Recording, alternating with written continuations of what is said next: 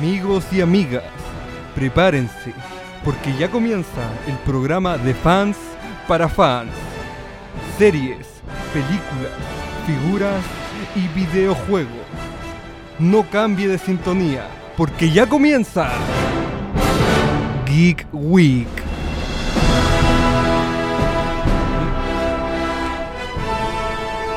Muy, muy, muy buenas tardes. Siendo las 13.06 de la tarde, estamos en una nueva edición de Geek Week.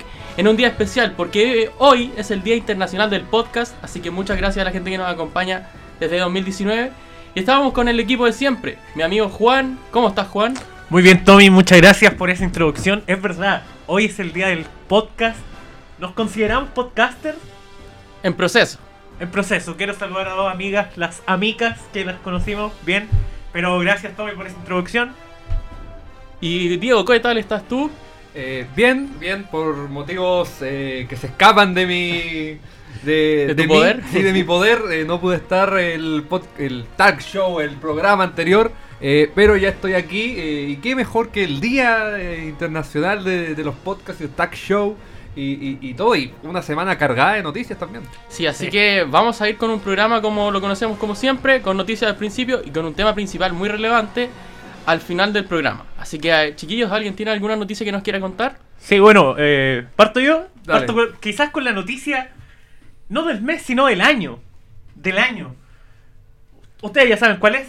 Nos enfocamos en el video que subió el actor eh, Ryan Reynolds a sus cuentas personales, ya sea Facebook, Twitter e Instagram, en donde asegura que ya está en producción eh, Deadpool 3 bajo el alero de Marvel Studios, pero con un detalle importante. Vuelve Wolverine, vuelve Hugh Jackman como este héroe, este mutante, ya confirmándonos que los mutantes están de regreso en Marvel. Así que no sé qué les parece a ustedes, qué- cómo lo ven, si les gustó o no. Un anuncio inesperado, porque ya yo creo que muchos teníamos la, la idea de que Hugh Jackman había dejado su, su rol bien parado con la película que tuvo en el 2017. Así que hay que esperar la película que va a ser en 2024, en septiembre. ¿Y Sí. qué ideas tienen sobre cómo va a ser el film? Eh. Porque va, al parecer, van a ser como dos roles protagónicos entre Wolverine y, y Deadpool. Sí, yo creo que la gran sorpresa aquí es la inclusión de Wolverine de Hugh Jackman en la película, porque al fin y al cabo, desde que Disney compró Fox eh, hace ya más de tres años, ya siempre se habló de Deadpool 3. O sea, de hecho, la- los productores y los guionistas de la película ya dijeron que tienen todas las libertades creativas. eh, que Disney no ha puesto trabas, que va a seguir siendo clasificación R, o sea, todas esas cosas ya están zanjadas desde hace años. Entonces, eh, la gran sorpresa aquí, todos sabíamos que iba a ocurrir Deadpool 3. Yo creo que la gran sorpresa es que vuelva el Wolverine de Hugh Jackman. Y fue como en un momento raro, un momento que nadie se lo esperaba porque ya había pasado la Comic Con, ya había pasado la D23 Expo. Era como que ya, ahí tuvimos todos los anuncios de este año. Y de la nada, Ryan Reynolds, fiel, fiel a su estilo, lanza este video eh, con un corte cómico eh, donde al final suelta la bomba que Hugh Jackman va a volver como Wolverine. Sí. Eh, bueno, mira, acá estoy leyendo un- una noticia, un post, en donde se confirma que nadie lo convenció de volver. Ni Kevin Feige, ni el mismo Ryan Reynolds, sino que él mismo decidió eh, tomar esta decisión y decir, ¿sabes qué? Quiero volver a interpretar al personaje que me ha dado todo. Es más, un dato. Si él vuelve como Wolverine oficialmente, sería el actor eh, con más años en un personaje. Esto quiere decir que superaría a Patrick Stewart y a Tobey Maguire en sus respectivos personajes. Pero a mí me gusta, me gusta que vuelva Wolverine, quiero verlo como Old Man Logan. También confirmaron que no se iba a tocar eh, la muerte de Logan porque ocurre en un universo Distinto. distinto, diferente, un multiverso. ¿ah? Pero me gusta, me gusta esta incorporación. Sí, eh, también un tema a tocar es que, bueno, yo creo que esta película sale el 6 de septiembre de 2024. Yo creo que va a ser como un Last Dance antes de Secret Wars, porque todo indica a que después de Secret Wars este el universo cinematográfico de Marvel se va a reiniciar. Entonces, Sí. muy probablemente que eh, Wolverine de Hugh Jackman no sea el Wolverine del UCM, o por lo menos no el que va a aparecer en las películas de X-Men, no el que vaya a aparecer en series si es que lo van a utilizar en ellas, eh, sino más bien sería como introduzcámoslo a, a este, a este gran evento que se viene, porque eh, al final, como tú dijiste, un actor que ha interpretado más de 20 años, si es cuando va a volver, van a ser más de 20 años, van a ser 24 25 años, si no me equivoco, 24. Eh, entonces, eh, eh, merece estar en este gran evento porque al final Secret Wars o lo que está haciendo Marvel ahora mismo el multiverso y estos per- este- estos actores que interpretaron a estos personajes tan queridos como eh, Wolverine o Tobey Maguire con Spider-Man que son los dos eh, personajes más queridos de Marvel Sí. sumándole a Hulk a lo mejor eh, y No sé. Hulk o, o bueno ahora ahora sería como Iron Man Mm. pero eh, Hulk sería como el El tercero el más. clásico, o sea, tú le preguntáis a, a tu viejo, yo creo que conocía más Hulk que Iron Man. Sí. Si, le- si hacía esa pregunta hace 10 años atrás. El Hulk de Luz Berriño. Sí, entonces yo creo que eh, al ser personajes tan icónicos, eh, merecen e- e- ese- ese- ese- esos minutos que van a tener en, en la siguiente película. Y me, me alegra que vuelva Hugh Jackman, no sé si me alegra tanto que sea nueva película de Deadpool, pero eh, siempre es un agrado verlo. Sí, además tene- tuvimos la certeza que la película va a ser clasificación R, así que la esencia de Deadpool se va a mantener a pesar que esté vinculado a Disney con Marvel. Ahora con la pregunta que hacía Tommy sobre qué espero de esta película, yo espero que haya un contraste. Espero que, tal como pasa en los cómics o en, la anima- en las eh, adaptaciones animadas que ha hecho Marvel, eh, cuando aparece Wolverine y Deadpool o Wolverine con otro personaje cómico, que haya ese contraste en que eh, Wolverine, o lo ves, ¿no? Sea el personaje serio, el que no bromea, y por contraparte que Deadpool en este caso sea el alivio cómico y, y haya esa dualidad de policía bueno, policía malo, por ejemplo. Eso me gustaría verlo y no que Hugh Jackman esté haciendo bromas todo el rato y se ridiculice, porque venimos de una de las que puede ser la mejor o de las mejores películas basadas en cómics que es Logan. Entonces, eh, con un final trágico, un final triste, un final emotivo. Entonces, eh, que vuelva el personaje, que vuelvas a retomar al actor para ponerlo en una comedia y que sea solo comedia, yo encuentro que no está tan bien. Al final, eh, Hugh Jackman es un gran actor que ha hecho varias comedias, pero Logan en sí, el personaje que él ha interpretado, no creo que calce mucho en el humor Deadpool y por eso si lo van a usar, espero que haya un contraste. Y además como terminó el arco del personaje en 2017 con una de las mejores películas de un personaje inspirado en los cómics, con un cierre épico, emo- emocionante, sería un golpe bastante fuerte para los fans más acérrimos tener este como eh, Logan un poco más de humor. Además en el- con Deadpool va a ser algo complejo. Sí, o sea, sinceramente, a mí no me gustaría que pasara lo mismo que está pasando ahora con la aún prolongada aparición de eh, Matt Murdock o Daredevil en She-Hulk. Que se espera que ya nerfeen al personaje y lo hagan como más eh, liviano en el humor, por así decirlo. Pero que vuelva Hugh Jackman le da un toque más como... ¿Qué estarán planeando? Muchos dijeron que después de Endgame Marvel se acababa. Yo creo que no. Yo creo que No, después de Secret nada. Wars eh, Marvel se acaba. sí. Eh, es que después, ¿qué, qué te pueden dar después? ¿Hay algo que- ¿Qué otra Habrá que historia ver cómo te pueden dar? termina. Young Avengers puede ser. Puede ser que ya lo den ahora. No sé, yo estoy esperando que salgan los mutantes en, en Marvel. Estoy seguro de eso.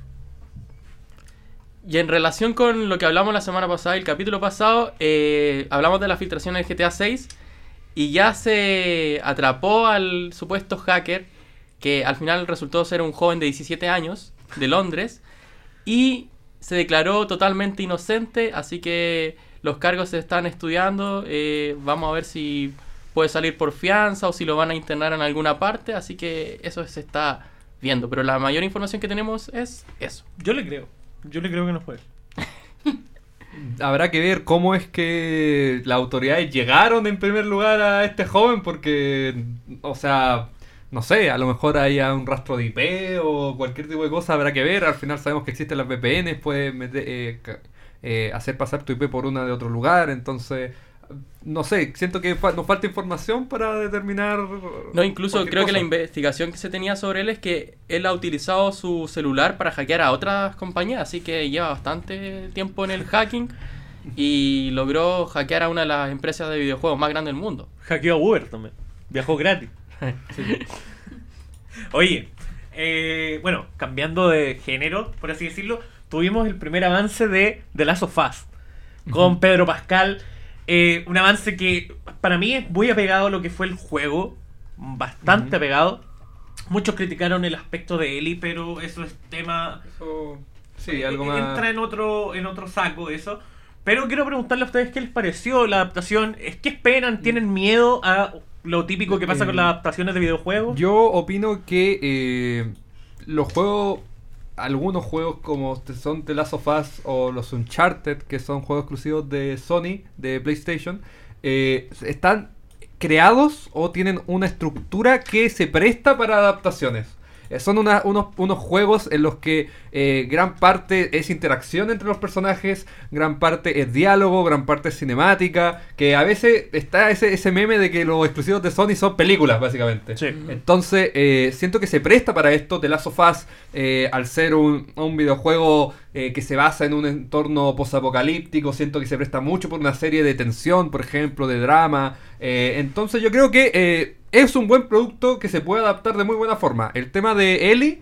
eh, yo creo que ya es, un- es un- es una cosa más personal de la gente que lo está criticando, porque al final es una actriz que tiene la edad adecuada, que tiene los rasgos adecuados, o sea, al final eh, yo creo que la gente quería a la actriz que prestó el, el motion capture para Mm. hacer el juego, entonces eh, a lo mejor eh, no es tan buena actriz como esta actriz que eligieron, habrá que ver al final. Eh, nadie se queja de Pedro Pascal, yo creo, porque saben que es un pedazo de actor. Entonces, a lo mejor si hubieran contratado a un actor menos conocido, hubieran dicho, ah, pero ¿cómo no eligieron a uno que se pareciera más al final?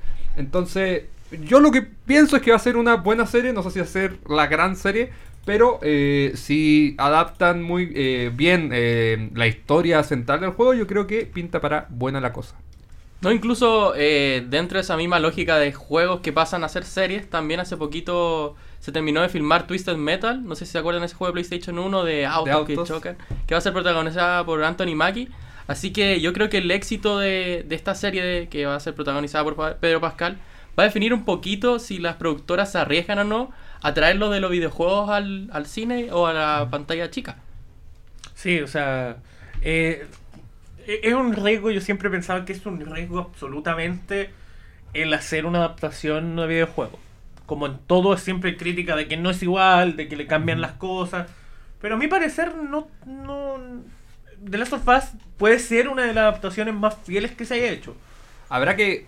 Eh, es un buen tema para un siguiente programa. A ver, ¿por qué necesariamente una adaptación de un videojuego tiene que ser eh, Mm, igual al videojuego? Para eso 100% juega el videojuego y no vea la serie, por ejemplo. Claro. Sí. Recuerdo mucho las críticas que se le hizo al, al Uncharted de Tom Holland. Que Ah, que pasó sin pena ni gloria. Claro, pasó sin pena ni gloria, pero solo la.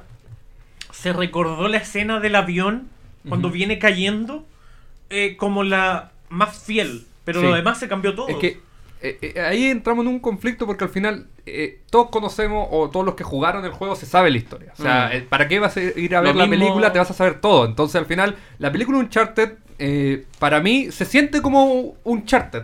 Se siente como un- un- una película de aventuras, que, es lo que representa el juego de Uncharted. Tiene esa esencia, por ejemplo. eh, sí, sí hay muchos cambios, por ejemplo, Nathan Drake eh, de Tom Holland no es muy parecido al Nathan Drake de los juegos, pero también tiene un poco que ver con el, el plan a futuro que tiene eh, la compañía para seguir haciendo películas. O sea, es obvio que si tú contratas un, un actor joven eh, como Tom Holland para hacer una franquicia eh, como es Uncharted, eh, no lo vas a usar para una película. Muy probablemente hagan mínimo trilogía. Entonces, Claro, O quizás ocupen el mismo lapsus que siempre te ponen en las películas, que es eh, que han pasado años y te cambian al actor. ¿Cachai? sí, Después viene una noticia con respecto a eso, pero bueno. Eh, no sé qué opináis. Y en relación a eso me acuerdo mucho el ejemplo de Assassin's Creed, de la del 2015, que tomó... ¿La de Fassbender? el- sí, Qué un buena, mismo universo, pero no se enfocaba en ninguna historia de los videojuegos. Y aún así a la gente no le gustó, entonces es diverso lo que el, el público objetivo de los videojuegos de, de esa sa- saga eh, quiere al final. Porque es otro medio, es otra adaptación y cuesta como recibir esa... ¿A ti te gustó? Más o menos. Más o menos. A mí me, me encantó esa película. Y bueno, pasando a otra noticia, eh, el próximo viernes se estrena Werewolf by Night y eh, debutó en las críticas de Rotten Tomatoes con un 100%. Para los que no lo sepan, Rotten Tomatoes califica las películas o series de un 0% a un 100%, siendo el 100% lo más alto, siendo un tomate fresco, gigante, jugoso. eh, y Werewolf by Night tiene el 100% de la, eh, de la nota, o sea, es la nota más alta que puede obtener un producto y dejó a varios sorprendidos porque recordemos que este va a ser un especial de cerca de una hora de duración que no va a tener continuación, eh, no va a tener segunda parte, no, no tiene nada de nada, es solo una hora de metraje sobre el hombre lobo y al parecer a la gente le está gustando, entonces esto... No sé qué opinan ustedes, pero me hace crecer un poco el hype con respecto a este producto de Marvel. Sí, mira, yo creo haberlo recordado y pido disculpas a la, a la, a la afición, como diría el bicho. Eh, porque yo dije en este programa que no estaba confirmado, no se sabía lo que iba a pasar. Quizá era un sueño para algunos, pero se confirmó y, o sea, el tráiler te lo deja ahí. No tiene efectos visuales, no está eh, un pedazo de actor como lo es Gael García eh, Bernal. Bernal. Que ha actuado acá en tierras chilenas con Sí. la película El No. Él no. Pero yo, yo le tengo fe. Podríamos reaccionar en vivo. Sale el otro viernes. El otro viernes tenemos Geek Week. Podríamos hacer Un, un- un caso especial. un caso especial, sí.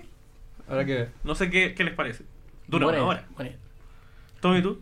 Pero hay que esperar a ver qué, qué nos trae esta serie, porque estéticamente es muy diferente a lo que habíamos visto. Y también me acuerdo del tráiler que salían la gente de la TVA y eso me llamó mucho la atención. Sí, ¿se acuerdan que cuando retomamos el programa en el primer episodio de esta vuelta, eh, habíamos dicho que Werewolf by Night eh, probablemente se iba a estrenar, pero no sabía, no se sabía nada, no había Mm, imágenes filtradas, no había tráiler, no había teaser, no había absolutamente nada, y eh, en dos semanas ya estamos a la vuelta de todo. la esquina, o sea, sale literalmente eh, en siete días, o sea, y, no sé, me gusta esto, me gusta... eh, que nos lleguen productos por sorpresa, porque al final termina aburriendo ver imágenes filtradas, saber qué va a pasar, saber quién va a salir, saber quién va a ser el villano. En cambio, en Werewolf by Night, eh, ¿qué sabíamos? Sabíamos ah, ni siquiera ciencia cierta, era un rumor que se iba a hacer eh, un proyecto de Halloween eh, en Marvel Studios con Gal García Bernal y con Laura Donnelly, que va a ser Elsa Bloodstone. Es lo único que se sabía, no se sabía nada. Y a dos semanas de su estreno, te sacan el tráiler, te sacan póster, te sacan eh, muchas sorpresas como la TVA, como Man Thing. eh, es un producto completamente distinto, está en blanco y negro. Entonces, no sé, siento que... eh, y por las críticas también que he recibido, que estuve echándole un vistazo, siento que este producto puede ser algo distinto y, y por fin puede ser que Marvel termine de estar pegado a su fórmula convencional, porque a pesar de que no ha intentado vender la moto muchas veces, de que no, esta película va a ser distinta, o esta serie va a ser terrorífica, eh, al final sigue bajo la misma línea. Y no sé por qué tengo fe de que Werewolf by Night, no, no creo que sea de terror, no creo que me asuste así, ah, no creo que, que- que te haga, a menos que haya un jumpscare, pero siento que va a ser otro tipo de producto. A lo mejor una comedia negra o algo por el estilo. Y eso me, me da fe, me da fe eh, y espero con muchas ansias eh, que sea el viernes para hablar de este, este especial de Halloween de Marvel. Sí. Tú eres el que más le tiene fe. Sí, sí, es que Halloween de por sí ya me, me gusta, me gusta esto como tenebroso. Entonces, bueno, el hombre lobo, Man Thing, es como una parte de Marvel que no hemos explorado mucho. O sea, recién, eh, ahora vamos a hablar de eso, pero recién nos presentan al primer vampiro supuestamente de Marvel. Entonces, No es vampiro, amigo. el primer vampiro de Marvel. Entonces, eh, nada, es, es- eso es lo que, lo que estábamos hablando, que eh, Marvel se acabó en Endgame, pero ahora te está introduciendo cosas que eh, personalmente a mí me llaman mucho más la atención que eh, ver a los Vengadores pelear con Ultron por décima vez. Sí, verdad. Pero estaría malo que volviera Ultron. Oye, volvió. Hay un. En el parque. en forma de en el videojuego. parque. Oye, eh, ustedes han visto You, ¿cierto? Sí, yo vi las primeras dos temporadas, la tercera no la vi. Ya. En el evento de Netflix, el Tutum, como se dice, eh, salió el primer vistazo a esta nueva serie, a esta serie eh, de un psicópata, de. Joe Goldberg, in- interpretado por Penn Bagley, un... Sí, ya hablamos de. ya hablamos de, de este actor, y Es igual a Reed Richards. Tengo que decir. se, se parece, tiene un, aire, un chiflón, Sí. tiene un chiflón. Lo llamativo de esta serie es que por primera vez de- desde su estreno se va a dividir en dos partes, algo que funcionó eh, bajo el alero de Stranger Things, que tiró la eh, quinta temporada partida- Claro. También. Eh, la primera parte de esta, quin- de esta quinta temporada, decir, de esta tercera temporada, llegará el 10 de febrero del 2023. Y la segunda, el 10 de marzo del mismo año. Y ha traído mucha controversia. Temporada 3, dije temporada 4, perdón. Temporada Ha traído mucha controversia ya que eh, colectivos feministas han llamado a no ver la serie por eh, el alimentar el hecho de que un psicópata Mm. sea bueno. Sí. ¿Qué les parece? Eh, bueno, sí es cierto que eh, bajo una perspectiva bastante crítica eh, se podría argumentar que esta serie eh, hace, hace ver de, una- de un lado más poético, por decirlo así, a los psicópatas, pero al fin y al cabo es una serie, es ciencia ficción, o sea...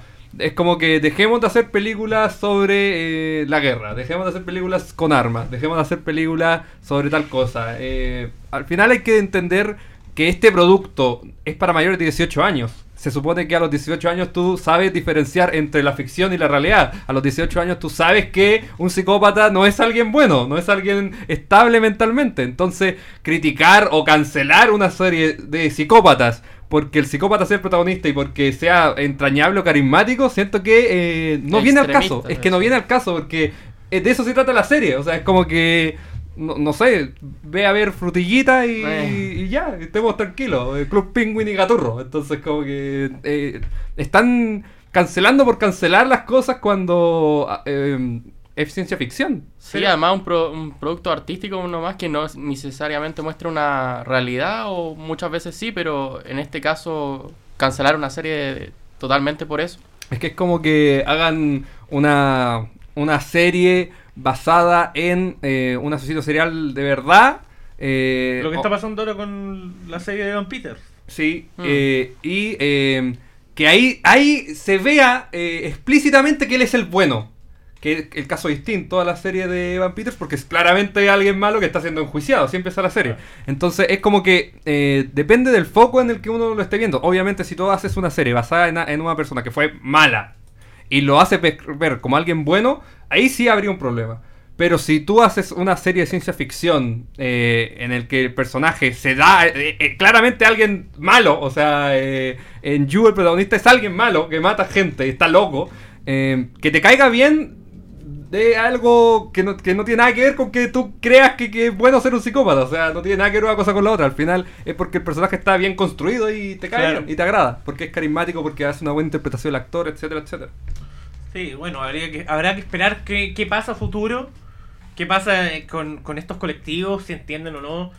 A mi parecer, eh, el personaje, como bien dice, está bien hecho, bien construido, se entiende lo que quieren demostrar Y en ningún lado te dicen que tú tienes que ser como él.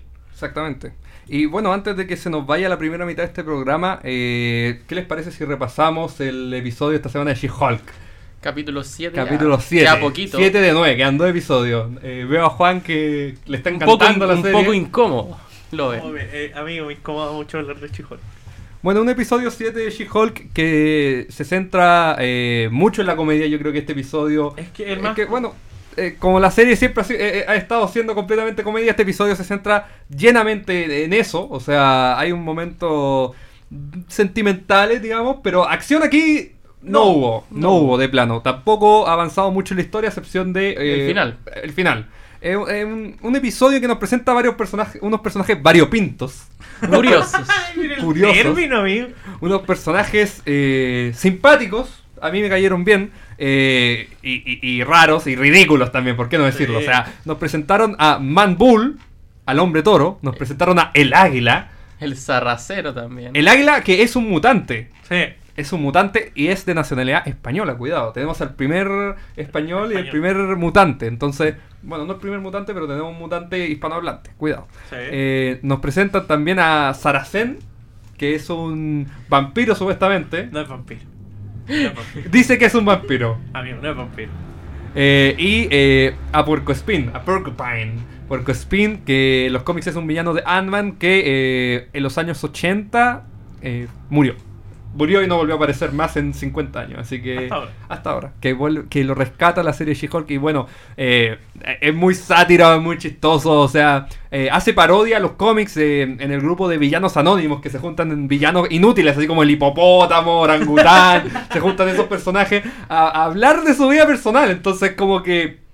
Eh, fuera de bromas, aunque She-Hulk eh, no esté siendo la gran trama, la gran historia, sí está adaptando cosas de los cómics que a lo mejor no son tan conocidas para el público general y a lo mejor no le interesa al público, al Mm. público general, pero que es Un simpático, es simpático verlo, es simpático que existe. O sea, eh, no sé, eh, a- a- ayer estaba hablando con unos amigos que imagínate hicieran una serie de los eh, Great Lake Avengers, que son de los Aven- la copia de los Avengers eh, eh, fruna, por decirlo así. Los Avengers. Lo- lo- entonces imagínate que en los villanos de ellos, en vez de ser Thanos, sea Porcoespino. O sea, ca- ¿cachai? Sería como eh, muy chistoso si lo hacen bien. Entonces, a pesar de que sea menos intenso She-Hulk que la otra serie, siento que está aportando pequeñas cositas que eh, construyen o amplían eh, el universo Marvel. Porque, eh, por ejemplo, una pregunta que ha surgido gracias a She-Hulk: ¿de dónde nacen todas estas personas con poderes? ¿Por qué de repente eran seis Vengadores contra un villano y ahora tenemos eh, el Hombre Toro, el Águila, Porco Spin, eh, este vampiro que no es vampiro, eh, eh, Mr. Immortal, eh, Danny Blaze? O sea, ¿de dónde surgen estos personajes? Entonces. Eh, lo elf- el el- la elfa esta que sale en, en el episodio que era Asgardiana que cambia de forma, Ah, que la- eh, la el demonio falsa. con el que hace el trato lativo, o sea, ha ampliado muchísimo el, el universo Marvel sin que nos estemos dando cuenta. Pero es que, ah, por ejemplo, eh, a ver, partamos de la base que para mí este. Yo tuve que ver el episodio dos veces. ¿Ya? La primera vez lo encontré muy aburrido. Pero después me di el tiempo y día de verlo y encontré que el episodio sí le suma a la serie. Le suma en el sentido de que te dan un desarrollo de Jennifer Walters. Cuando ella por fin se saca como el, Peso encima. el peso de decir, puta, soy abogada. Vivo bajo la sombra de Hulk. Nadie me pesca si no soy verde. Y, y ella lo sacó. ¿Cachai? Lo sacó. Dijo, ya sabes que esta soy yo. Esta soy. Esta es Jennifer Walters. Sí, y, y vive en un entorno en el que constantemente quieren a She-Hulk y no a Jennifer Claro. Walters en su trabajo, en la boda en la que estuvo, o sea, y ahora este grupo de, este grupo de villanos, es que es el tema, son un grupo de villanos que debería hacer todo lo contrario, o sea, no deberían apoyarte en nada, se sientan y le dicen, a nosotros nos agrada Jennifer Walters. Sí. Como que acéptate a ti misma, ¿cachai? Así. Como que encontró un entorno sano y una familia. Exacto. Y te lo dan las personas que. Uno menos se espera. que pensaste, menos se lo espera. Entonces hay momentos muy cómicos, es como muy sátira, muy random. Es como, ¿qué, qué está pasando? ¿Por qué está pasando esto? Entonces, ese choque con lo eh, que esperas y con lo que está ocurriendo.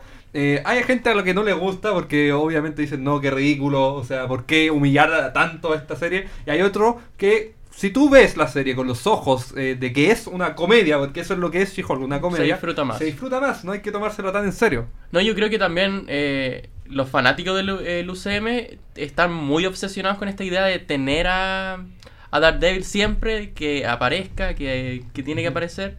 Pero si uno toma desde la perspectiva que es una serie de humor ligera y que no te va a aportar mucho en la trama general del UCM, se puede disfrutar aún más.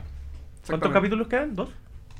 Quedan dos. Se supone que en, en este que viene sale Daredevil. O sea, Porque no creo que te tiren a Daredevil al capítulo final. Acá, acá hay un problema, hay un, hay, hay- hay un, un debate interno que, que he tenido porque en los avances que han mostrado eh, se han visto varias escenas donde aparece Daredevil y Matt Murdock. Varias escenas. Hay una eh, que están como en un sótano, hay otra que están en un bar, hay otra que están en la calle, hay otra que están como en un eh, eh, cargo, así como en un supertanker, en un avión. Entonces, eh, varias cosas que yo me pregunto seriamente, ¿van a ocurrir eh, en solamente un episodio de media hora?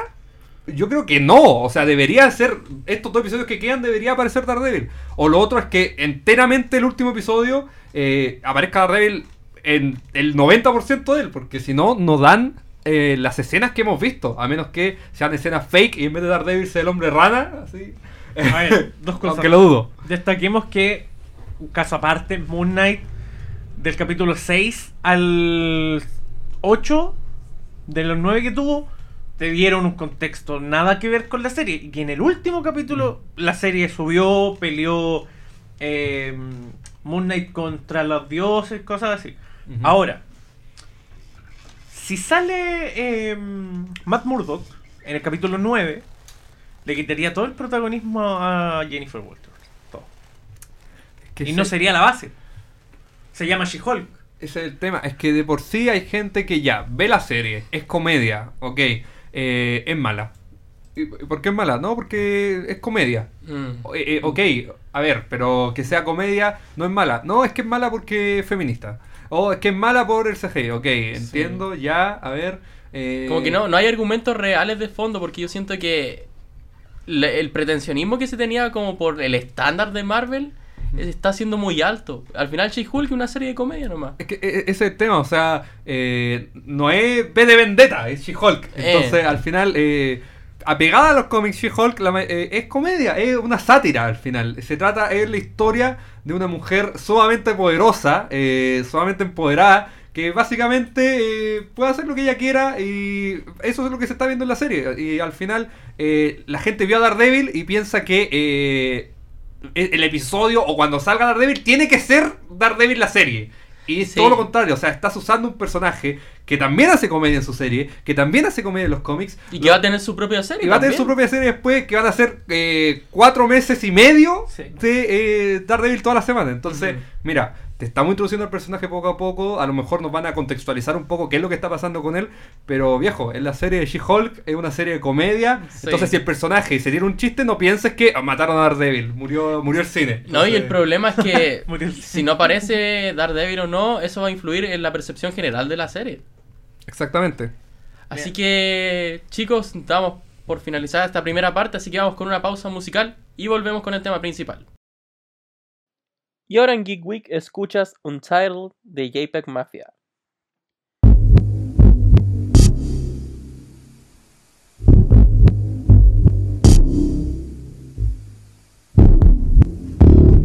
because I like JPEGs. How you on it then? In the street, a little wolf in a pig pen. Big mouth, back it up while you faking it. You niggas ain't dead shit. I'm starting to like the Caribbean. Now fly, trap a star, strip a wing from her. Back in the city, you won't pop that I'm pissing in.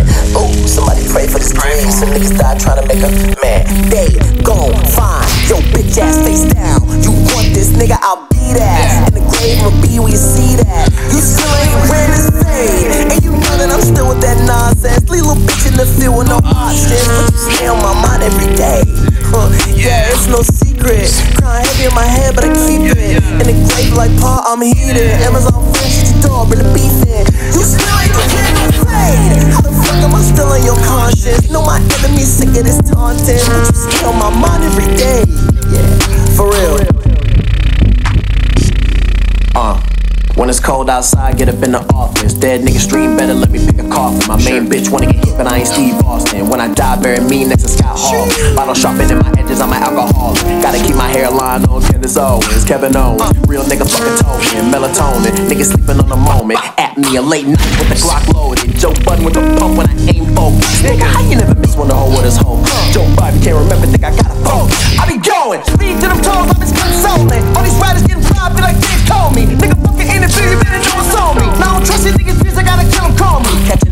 lobby, hit him with the ollie. And I'm bucking at your partners cause you know I'm Paulie. I'm be swinging on these crackers like I'm playing hockey. Young PK subbing with the stick on me. These niggas gray worms straight unsullied. Boy, you scared me, weak pussy dress bum me. I be twerking on stage like a bad bunny. These niggas going through a phase, I'm going out the country. Why? Cause I get more money. Young Thor with the hand me, you can't touch me. What's your life like? Why you set up for this job? Get your mic right. These off-field niggas spreading highlights, acting like we can't read a fucking man. And you not weirdos, and you not with the shit, so you never all go. Yeah, what the fuck? Begging for a donation. Get my Get shot into my Haitians. Uh, get money, niggas stay patient. When you doing shit right, lame, stay hating. Yeah, put that blicky out, they singing like Clay AK. I circle jerking with no bitches and no bacon. Out west, the slip like I'm Jaden. Let it rip from either hand like Nick Saban. More money, more guns, less vacations, nigga. We deserve them donations. Don't play with me, bitch. Play PlayStation. It's safer.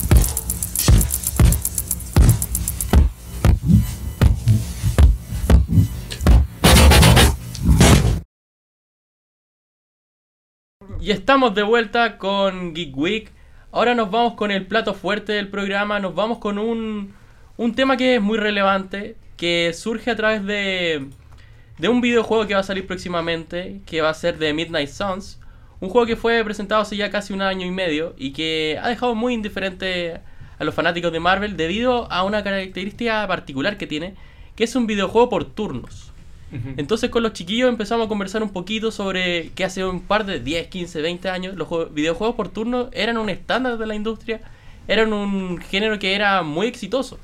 Pero esta percepción ha cambiado en los últimos años y creo que esto afecta negativamente también a la- al rece- recibimiento de este juego también. Sí, eh, yo creo que hay varios factores que han llevado a la industria a dejar un poco de lado estos videojuegos que, como dijo Tommy, eh, ahora son más de nicho. Los JRPG eh, y más estos que son por turnos, ahora son mucho más de nicho cuando hace 20 años, en especialmente los eh, JRPG japoneses, como puede ser Final Mm. Fantasy, eran los juegos. Eran el, el juego que a todos les gustaba, era el juego que todos jugaban. O sea, tienes Final Fantasy, tienes Octopath Traveler, tienes ahora que va a salir Midnight Suns. Estos juegos, hace 20 años, eran los mejores juegos que habían. Y siento yo que hay varios factores que han eh, hecho que la industria deje de lado estos juegos. O, o que más bien eh, la industria se ve obligada a sacar juegos un poco repetitivos eh, Sí. y, y- y para vender.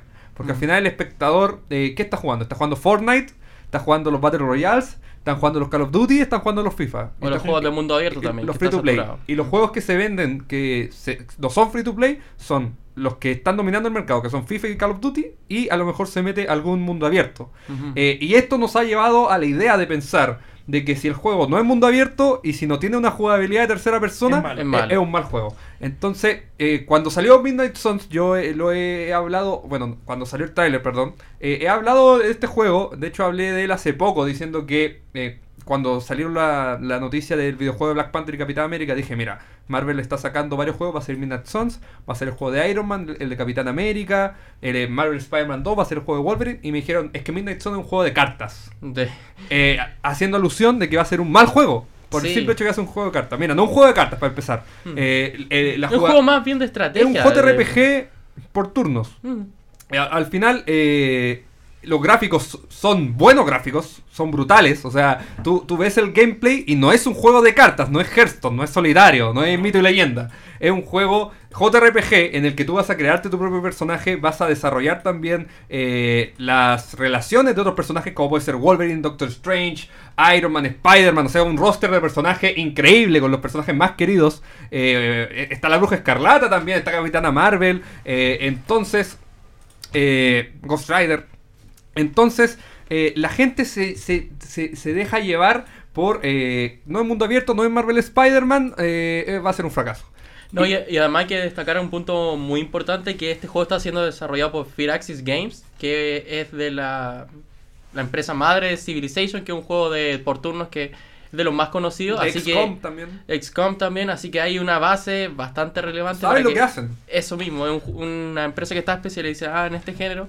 Así que que salga mal, no creo que sea así. Al, al final, Civilizations creo que tiene 6 entregas. Eh, XCOM tiene 3. Si, si hicieran un mal juego, no creo que hubieran sacado 6 entregas de- de- del mismo. O 3 entregas del mismo. O sea, claramente saben lo que hacen. Solo que la gente nunca probó este tipo de juego. Porque la gente que dice que hay un juego de cartas nunca jugó este tipo de juego. O lo muy probable es que a lo mejor Tengo una percepción muy vaga de eso. tiene una percepción muy vaga de esto. Entonces, de por sí, lo, lo tiran para abajo. Lo tiran para abajo, le tiran hate, porque ellos lo que quieren es un juego mundo abierto eh, con misiones. eh, eh, ah, eh, derrota la base de King Pim número 58. Entonces, a ver. Es que, a ver, me quedo con. Es súper interesante esto, pero me quedo con lo, lo que dijiste tú. La generación, el cambio generacional, nuestra generación, ha, ha tomado las cosas diferentes. Quizás nuestros viejos, nuestros papás, nuestros familiares más como Un tío, a lo mejor. un tío, un primo mayor. fueron fanáticos de ellos porque nacieron con ellos, po, ¿cachai? Pero ahora, imagínate, Fortnite. Fortnite, ¿cuántas temporadas lleva? Como. ¿Cuatro? Tres, cuatro, algo Tres, así. cuatro. Sí, empezó en 2017 ya. FIFA. FIFA es lo mismo. El modo carrera, te da el mismo Spider-Man, el Miles Morales, el de los Vengadores. Son juegos que para la gente, eh, para nuestra generación, son más fáciles quizás. Mm. Tú decís ya, mira, a ver, un, mu- un juego de mundo abierto, tengo para rato. Un juego como los que estamos hablando, por turnos, se te hace corto. ¿Cachai?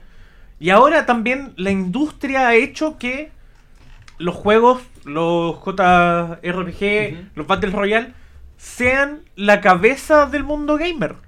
No Es hay que- un torneo de juego. Se, se acabaron. No, hay un torneo de juego por turno. Bueno, tú vas a FestiGame, lo primero que te dicen: tenemos torneo de Fortnite, de, Call of Duty y y, de FIFA. FIFA. Listo. No hay más juegos. Pedí un juego normal. Mm. No hay. No hay. No hay. No hay. Multiversus, por ejemplo. Mm. Multiversus es un juego increíble. Pero tú crees que la generación de ahora lo- lo- lo- le llamó la atención. Pasó sin pena ni gloria. Sin pena ni gloria. Es la- el cambio generacional es lo que afecta a esto. No, y además el estándar de la industria, porque desde el éxito de los grandes Autos, la mayoría de las empresas como Ubisoft y otras más empezaron a copiar este estilo de, mu- de mundo abierto, de sandbox. Y es el estándar que se lleva viviendo hace más de 15 años y estos juegos han quedado relegados a un nicho. Por ejemplo, en, en Japón son muy, son muy famosos estos juegos por cartas por turno. Y por ejemplo voy a poner el caso de Dragon Ball Heroes, que es un juego famosísimo de por turno y por cartas, que uno compra la carta física y la pone en un- en- como en un mazo así. En un, en un tablero. sin un tablero que es como electrónico. Incluso el éxito de esa de ese video de ese juego fue tal que ahora están haciendo una serie de eso. Como los Yu-Gi-Oh, por ejemplo. Yu-Gi-Oh también. Sí, hubiera un juego de Yu-Gi-Oh en Play, Al no me final- acuerdo. Al final, eh, lo que pasa es que el, el Midnight Suns eh, se está confundiendo porque eh, tenemos los juegos clásicos de carta, que son eh, Mito y Leyenda, Hearthstone, Yu-Gi-Oh, Magic, etcétera Y después tenemos estos juegos que son los JRPG por turno, que puede ser o no puede ser por carta. Al final es que... La eh, carta es un complemento es- al al final no, es que sean cartas, sino que cada carta representa un movimiento. Al final, Doctor Strange, ¿qué habilidades podría tener? Hacer un portal, por ejemplo. Eh, ya, tú tienes eh, cinco cartas y tres son de portal. Entonces tú puedes tirar esa habilidad en ese momento. Eh, y al final, eh, eso más que cartas son los movimientos que tiene tu personaje. Entonces va por una línea de tiempo en el que eh, empieza a atacar el personaje más rápido. Pongámosle Wolverine. Entonces tú eliges que Wolverine ataque al enemigo de la derecha. Después va a atacar Doctor Strange. Ya, ¿qué va a hacer Doctor Strange? Va a poner un campo para que defiendan a los otros héroes. Y, y ahí atacan los villanos. Y así, y así va. Al final eh, es una jugabilidad mucho menos frenética. A lo mejor como podría ser... eh, Un hack and slash. eh, el- por ejemplo, el, el Marvel Spider-Man es mucho de machacar los botones para O derrotar el a los Ultimate cinco. Alliance, el 1, el 2, el 3. Exacto, son ¿Qué, distintos. qué fue malo el Ultimate Alliance 3? weón? A mí me gustó harto. El primero me encantó, el 3 fue malísimo. Yo no he podido jugar el 3, pero planeo jugarlo. Eh, bueno, el tema es que eh, eh, en cuanto a historia, por ejemplo, yo creo que algo que destacó mucho del Marvel Spider-Man, eh, además del balanceo de telaraña, fue eh, el tema de eh, la historia. Sí. La historia, eh, el- la muerte de la tía May, por ejemplo. Bueno, spoiler para los que no lo hayan jugado, salió hace como 6 años. Sí. Entonces, eh, eh, la, la historia fue un factor importante. Y la historia en este juego de Midnight Suns no va a ser diferente. O sea, no se va a contar una peor historia eh, a priori, digamos, por, el, por la jugabilidad del juego. O sea, eh, para empezar vas a poder crear tu propio personaje. Vas a poder interactuar con los personajes que a ti te gustan. Entonces yo creo que va a ser un juegazo. A los que nos gustan este tipo de juegos los vamos a disfrutar mucho. eh, y yo siento que la gente se está perdiendo muy buenos juegos porque no son los juegos que ellos esperan. Siento que, eh, como dijo Tommy, desde que salieron eh, el GTA V, por ejemplo, y antes con los Call of Duty, con el Modern Warfare 2, con el Modern Warf- Modern Warfare 3, eh, los juegos se tuvieron que adaptar para, para realizar ventas. Yo creo que ahora sale un juego en base a cuánto vamos a vender y no en eh, si es juego, si es un buen juego o no. Pero ¿A qué nos ha llevado esto? Eh, Assassin's Creed bugueados, eh, Far Cry bugueados, el Cyberpunk. eh, eh, Cyberpunk, eh, Juegos que salen anticipadamente. juegos que salen antes de, que, de lo que deberían de salir porque salen llenos de bugs. eh, entonces, bueno, Far Cry 6 que ahora parece más un shooter que un juego de RPG que es lo que era antes. O sea, el Far Cry 6 eliminaron la, la barra de habilidades. Cuando tú tenías que ir desbloqueándote los tatuajes, por ejemplo, el Far Cry en el 3, 3. eso ya se eliminó, se eliminó la cacería. O sea, eh, Far Cry eh, Perdió su perdió toda su esencia y ahora hay un shooter genérico, es como un Medal of Honor casi. Entonces, eh, eh, se han perdido estas costumbres, se han perdido esto, esto, la esencia de los juegos porque todos quieren parecerse a la competencia porque al final si la competencia vendió yo quiero vender igual que ella. Entonces voy a intentar asegurarme asegurarme que voy a vender y ya no me, no me la juego con nuevas mecánicas no me la juego con historias muy eh, disruptivas. Entonces eh, siento que estamos entrando a un eh, mundo de videojuegos bastante genérica bastante repetitiva en el que tiene dos opciones shooter FIFA eh, o si no va directamente a un juego mundo abierto donde puede ser que eh, la mitad de las misiones sean lo mismo. Eh, eh, por ejemplo, Spider-Man, que es un muy, gran, muy buen juego, tiene muy buenas mecánicas, como por ejemplo el Juego del balanceo, juego del año, pero eh, la mitad de las misiones son eh, entra en silencio a la base de Kingpin y la otra mitad de las misiones es persigue a, a este criminal. Y, y- y ya o, o, por ejemplo escápate de este lugar y para escaparte tienes que machacar los botones para matarlos a todos entonces cuáles son las misiones que son distintas cuando hay que pelear contra los seis siniestros cuando hay que enfrentarse a eh, Kingpin cuando hay que enfrentarse a Mr. Negative Eh, eso pero el, el juego en sí de que son no sé 20 horas de juego a lo mejor 16 horas es literal, son misiones repetidas y repetidas y repetidas porque están obligados a hacer un juego mundo abierto, están obligados a que dure harto. Sí, un juego que tenga rejugabilidad. Y por ejemplo, me acuerdo del caso del Arkham Knight, que el Arkham Knight tiene un proceso que. la- El modo historia tú lo puedes completar al 100%. Pero eso se doblega cuando uno hace las misiones secundarias, por ejemplo, de, de los villanos, aparte que hay, que hay muchos. eh, se llega al 240% y eso recién es completar el juego totalmente. Y ese es otro tema, porque no sé qué opinan ustedes, pero hay veces en que en los juegos mundo abierto sobre todo, es más entretenido hacerte la misión secundaria que seguir la historia Sí, principal. totalmente. Es más, DLC. es más entretenido, por ejemplo, de Spider-Man, ver qué necesita esa señora de ayuda, busca a tal persona o ayúdame a tal cosa. Y eso es más entretenido que ir a sacar a los villanos del edificio de Kingpin por décima octava vez en el juego. Pero es que ahí entra, ahí entra en el tema de la comercialización del- de la industria o de la misma compañía. Por ejemplo, eh, para cambiar un poco el tema del, del Spider-Man, vámonos con Miles Morales. Miles Morales es un juego de que tiene una durabilidad de 6 horas, establecida por la compañía. Pero es lo mismo. Las mismas misiones, no te cambia nada. Si tú tienes los DLC, la historia es diferente. Totalmente diferente. Volvamos al Spider-Man. Son tres DLC. Donde sale Black Cat, donde sale la su amiga policía. Y donde eh, pelea con Mr. Negative en una pelea secundaria que tuvieron. Ninguna de las tres, si tú no lo compras, no las podéis disfrutar, ¿cachai? No las podéis disfrutar. Otro punto, el tema de la, de la competencia. A mí me pasó que, por ejemplo, el juego de Avengers, que pintaba para ser juego del año, fue un fracaso. Fue un fracaso en todo sentido de la palabra. Fue un fracaso desde que se tiró el primer gameplay, desde la- la- las facciones mal hechas, desde la historia básica, de, de meter un personaje que nadie conocía como Kamala Khan y que nadie conoce salvo por la serie, ¿cachai? Ahora, ¿cuál es la competencia? No, yo creo que. Espera, un punto muy rápido. Yo creo que eh, Rocksteady con los juegos de Batman dejó un estándar muy alto. Sí. Y vienen comp- eh, en compañías que son más mediocres en términos de profundidad del juego, de experiencia también, que llegan y quieren hacer esta competencia, pero no llegan ni a la mínima parte como le pasó al juego de Vengadores. Es que ese es el tema. Los juegos de Batman y el juego de Spider-Man han sido puntos altos en una carrera en donde nadie quiere saltarlos. Por ejemplo, Gotham Knights. Gotham Knights pinta para ser un juego increíble. Increíble. O sea, no tenemos ni siquiera la base de la, de la vaina. Pero ¿qué pasa? Yo lo voy a sentir igual que el juego de los Vengadores si llega a fallar. Intentaron hacer todo rápido, sacaron una historia literalmente de donde no existía, para darnos a personajes que te quedan ahí, ¿cachai? Te quedan ahí, ahí se genera la competitividad. Pero si a mí me diera un juego como lo- la trilogía de Arkham, como el de Spider-Man, con otros personajes, vuelve vuelve la- el, el amor por, por el gaming en Chile. Es que ahí en- entramos al problema inicial porque, eh, por ejemplo, el juego de los Guardianes de la Galaxia. Eh, para mí es un juegazo. Sí. A, mí, a mí me gustó más que el Spider-Man, pero no es mundo abierto. Entonces, no lo voy a jugar no- porque a lo mejor va a durar muy poco. Sí, no tiene Eh, tanto rejugabilidad. no tiene tanta rejugabilidad, entonces ya, si cuesta 40 lucas el Spider-Man y cuesta 40 lucas el Guardian of the Galaxy, me voy a comprar el Spider-Man. Mm. Eh, y, y siento que eso también está haciendo que la gente no pruebe estos juegos porque al final eh, el Guardián de la Galaxia eh, te cuento, eh, la jugabilidad es muy similar a la de Spider-Man, solo que no es mundo abierto, es más lineal.